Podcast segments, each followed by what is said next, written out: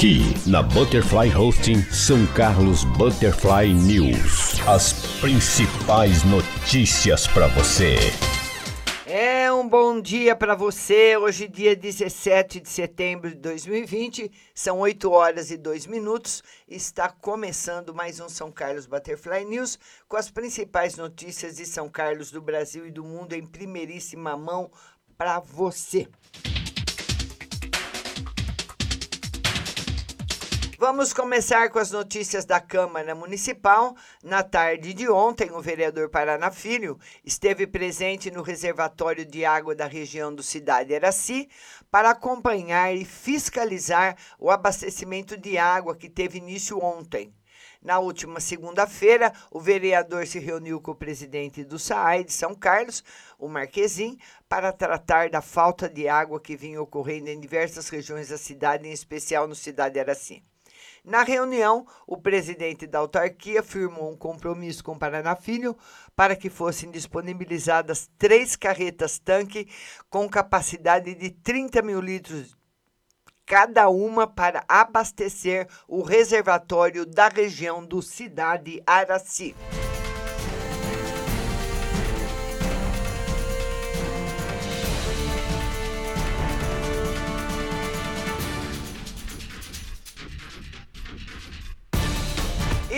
E Baté faz a atualização de cadastro dos beneficiários do BPC.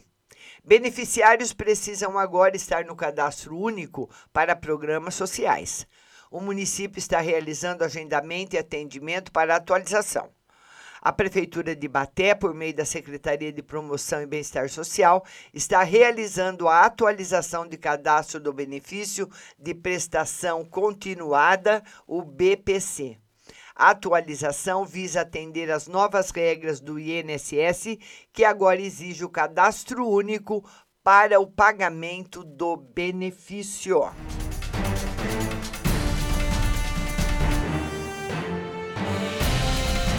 E vamos dar bom dia para nossa querida Valentina, bom dia Nelma de Lemos, bom dia para vocês. Vamos passar agora para as notícias do São Carlos agora. Vamos lá, olha.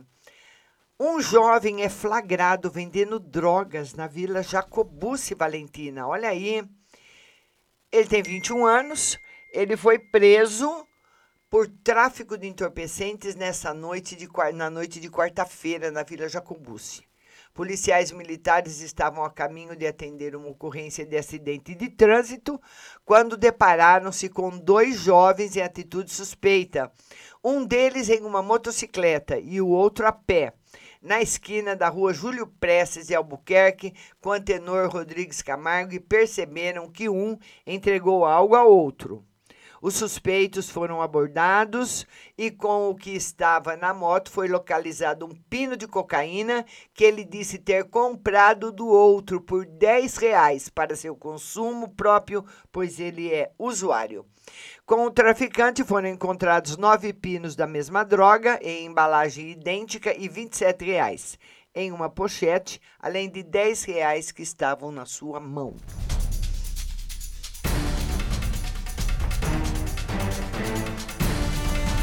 E a seca intensa traz dificuldades para criadores de animais.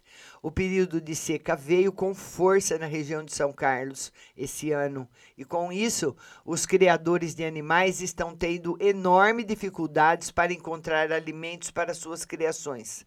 Prova disso é a escassez de feno e silagem nas agropecuárias da cidade e o agrave da seca nas pastagens das propriedades rurais, fatores que vêm preocupando muitos criadores. Sempre nos programamos para o período da seca, mas dessa vez está demais. A oferta de volumoso está muito pequena e temos receio de faltar alimentos para nossos animais. Zelamos e vivemos de nossas criações e essa dificuldade pode ad, ad, adquirir feno e silo está nos preocupando, confirmou Gabriel Magalhães.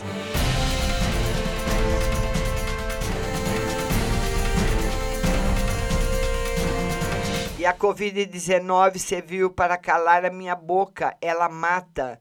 João Pedro, motorista do acolhimento infantil, ficou 20 di 23 dias internado na UTI do Hospital Escola entre a vida e a morte. Antes, uma pessoa que acreditava ser a Covid-19 uma doença criada para se fazer politicagem. Pensava que não era tão nociva e letal mas após ter se dificultado pelo SARS-CoV-2, mudou de ideia. Foi internado, ficou 23 dias na unidade de terapia intensiva, pensou que iria morrer e chegou a pedir para as filhas que uma gaveta fosse feita no cemitério Nossa Senhora do Carmo para ser enterrado junto aos seus irmãos.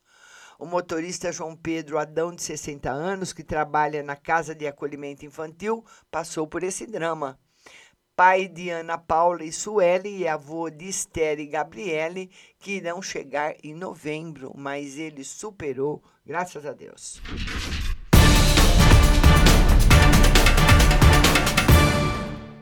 E motorista avança o pare, colide em moto e atropela o piloto.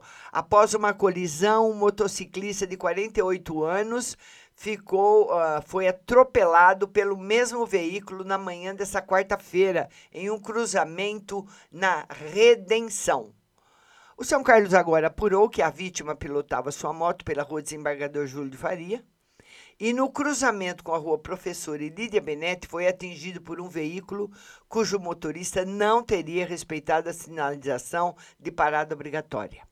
Após o impacto, descontrolado emocionalmente, o motorista perdeu o controle do carro e atropelou o motociclista, que sofreu escoriações pelo corpo e foi socorrido pelo SAMU à Santa Casa para atendimento médico. É, e ontem eu estava uh, em, na, em visita na Santa Casa e eu vi, viu? Esse rapaz aqui, internado. Nós demoramos até duas horas para entrar na sala amarela e era por causa de um rapaz acidentado. E o rapaz que estava lá na sala amarela era bem grisalho, deve ser ele.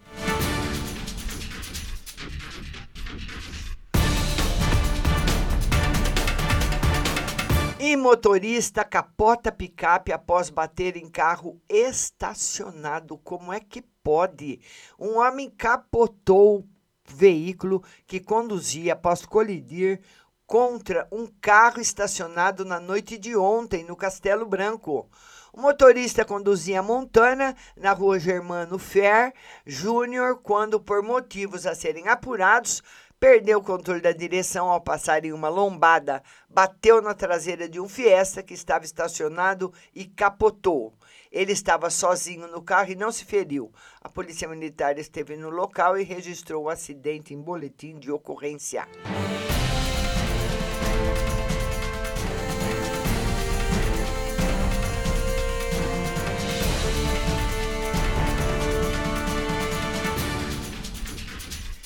E o pedágio da SP 318 volta a ser cobrado dos moradores do Aporá de São Fernando. Desembargador do TJ escreve na decisão: é o preço que se deve pagar pela transposição da praça de pedágio, independente do quanto em quilometragem o usuário vai percorrer. Uma notícia desagradável aos moradores e produtores rurais do Aporá de São Fernando. Tribunal de Justiça de São Paulo derrubou a liminar que impedia a cobrança do pedágio localizado na rodovia Thales Lorena Peixoto Júnior, a SP 318. A cobrança começou em fevereiro deste ano e os valores variam. Motos pagam R$ 2,90 e carros R$ 5,90, por exemplo. E quando houve a construção da praça, moradores e produtores rurais promoveram protestos na pista e a Prefeitura e a Câmara de Vereadores. A medida paliativa foi uma liminar concedida pela juíza Gabriela Miller Carioba, Atanásio, da Vara da Fazenda Pública de São Carlos, que impedia a cobrança dos moradores do local. Na época, a juíza embasou a decisão no fato de não existir rotas alternativas. O morador precisa passar pelo trecho de pedágio localizado no quilômetro 254. A Via Paulista recorreu e ganhou. Agora todo mundo vai ter que pagar pedágio.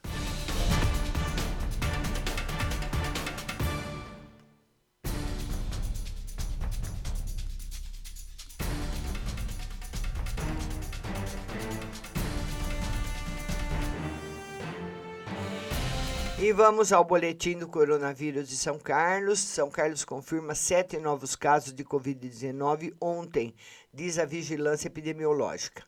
A vigilância confirmou ontem os números de Covid no município. São Carlos contabiliza nesse momento 2.540 casos positivos para Covid-19. Sete resultados positivos foram divulgados ontem, com 43 óbitos confirmados, dois suspeitos e 73 descartados. A vigilância ainda aguarda o resultado de exame de outras duas pessoas que morreram com suspeita da doença na terça-feira. Um homem de 65 anos, internado dia 30 de agosto a 12 de setembro, para tratamento de pneumonia e reinternado dia 13 de setembro e de outro homem de 54 anos internado dia 14 de setembro.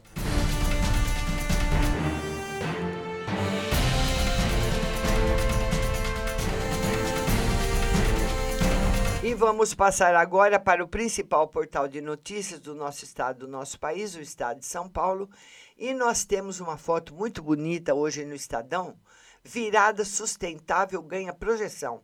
Uma foto de ônibus da cidade de São Paulo, muito bonita. Intervenções artísticas em prédios de São Paulo marcaram o primeiro dia da virada sustentável, que completa 10 anos. Europa cobra ação ambiental e ameaça parar importações. Oito países europeus cobram do governo brasileiro ações reais imediatas contra o desmatamento e ameaçam interromper investimentos e compras de produtos. Carta enviada ao vice-presidente Hamilton Mourão, que comanda o Conselho Nacional da Amazônia, é assinada pela Alemanha, Dinamarca, França, Itália, Noruega, Holanda, Reino Unido e Bélgica. Ontem, o vice se reuniu com ONGs e empresas para debater a solução para a região. E ele disse: faz parte da estratégia dos europeus essa questão de cadeia de suprimentos temos de fazer na negociação, não só comercial, mas diplomática. Hamilton Mourão. E a cidade de São Paulo decide pela retomada das aulas ainda esse ano. O prefeito Bruno Covas deve anunciar hoje que as escolas de São Paulo retornarão às aulas presenciais ainda esse ano. As atividades extracurriculares poderão iniciar-se dia 7 de outubro. A volta às aulas, de fato, deve ocorrer no início de novembro. A decisão do prefeito foi antecipada pelo estadão.com.br. Os colégios estão fechados desde março para frear a transmissão do novo coronavírus. Professores da rede pública, porém, são contra a volta este ano, por medo da contaminação eles ameaçam fazer greve. A decisão de retornar com atividades extracurriculares para permitir que escolas públicas e privadas ofereçam aulas de inglês, esportes e recreação, seguindo protocolos sanitários. Nas escolas municipais seriam atividades no contraturno. No último dia 8, o governo estadual autorizou a reabertura de escolas em cidades há pelo menos 28 dias na fase 3 do Plano Paulista de Flexibilização da Quarentena. A permissão abrange atividades extracurriculares. A capital, porém, não aderiu. O Estado também autorizou aulas regulares a partir do dia 7 de outubro. Por obras, educação e área social devem perder verbas. O governo planeja cortes em educação, programas sociais e nas pastas de agricultura e da defesa para reforçar o plano pós-Brasil de investimentos públicos e ações apadrinhadas pelo Congresso. A maior perda de 1, 1 bilhão e 57 milhões é prevista para a pasta da educação. Os ministérios do Desenvolvimento Regional e da Infraestrutura receberão 1 bilhão e 600 milhões cada para obras. O Congresso terá 3 bilhões e 300 milhões. A volta do Renda Brasil. Discussão do orçamento de 2020 vai retornar, retomar debate para a criação de programa social pós-pandemia. Após nove cortes, Copom decide manter a taxa Selic em 2%.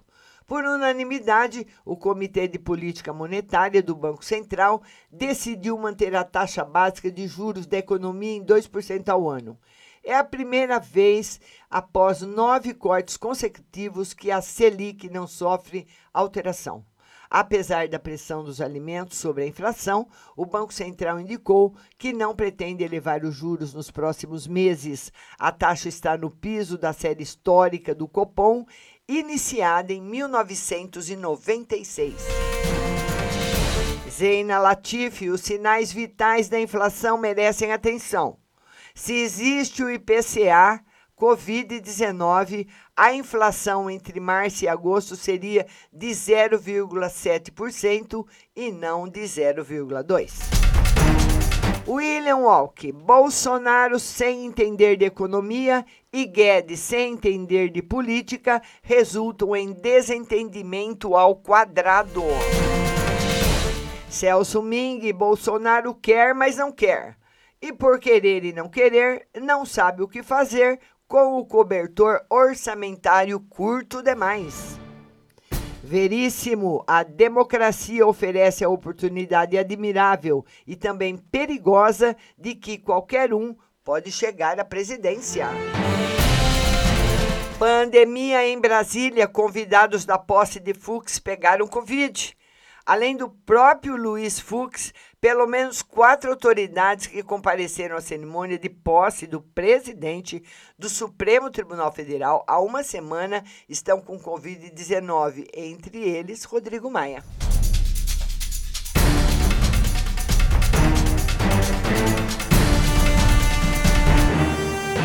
E o nosso bom dia, a Vadisla, a Rosane, Zélia, a Eusilene, a todos vocês que estão acompanhando o nosso jornal. A nossa live será hoje às duas da tarde. Que vocês tenham um excelente dia. Muito obrigada da companhia e continuem na melhor programação pop do rádio do Brasil. Butterfly Husting. Abaixe o aplicativo no seu celular e ouça música e notícia o dia todo.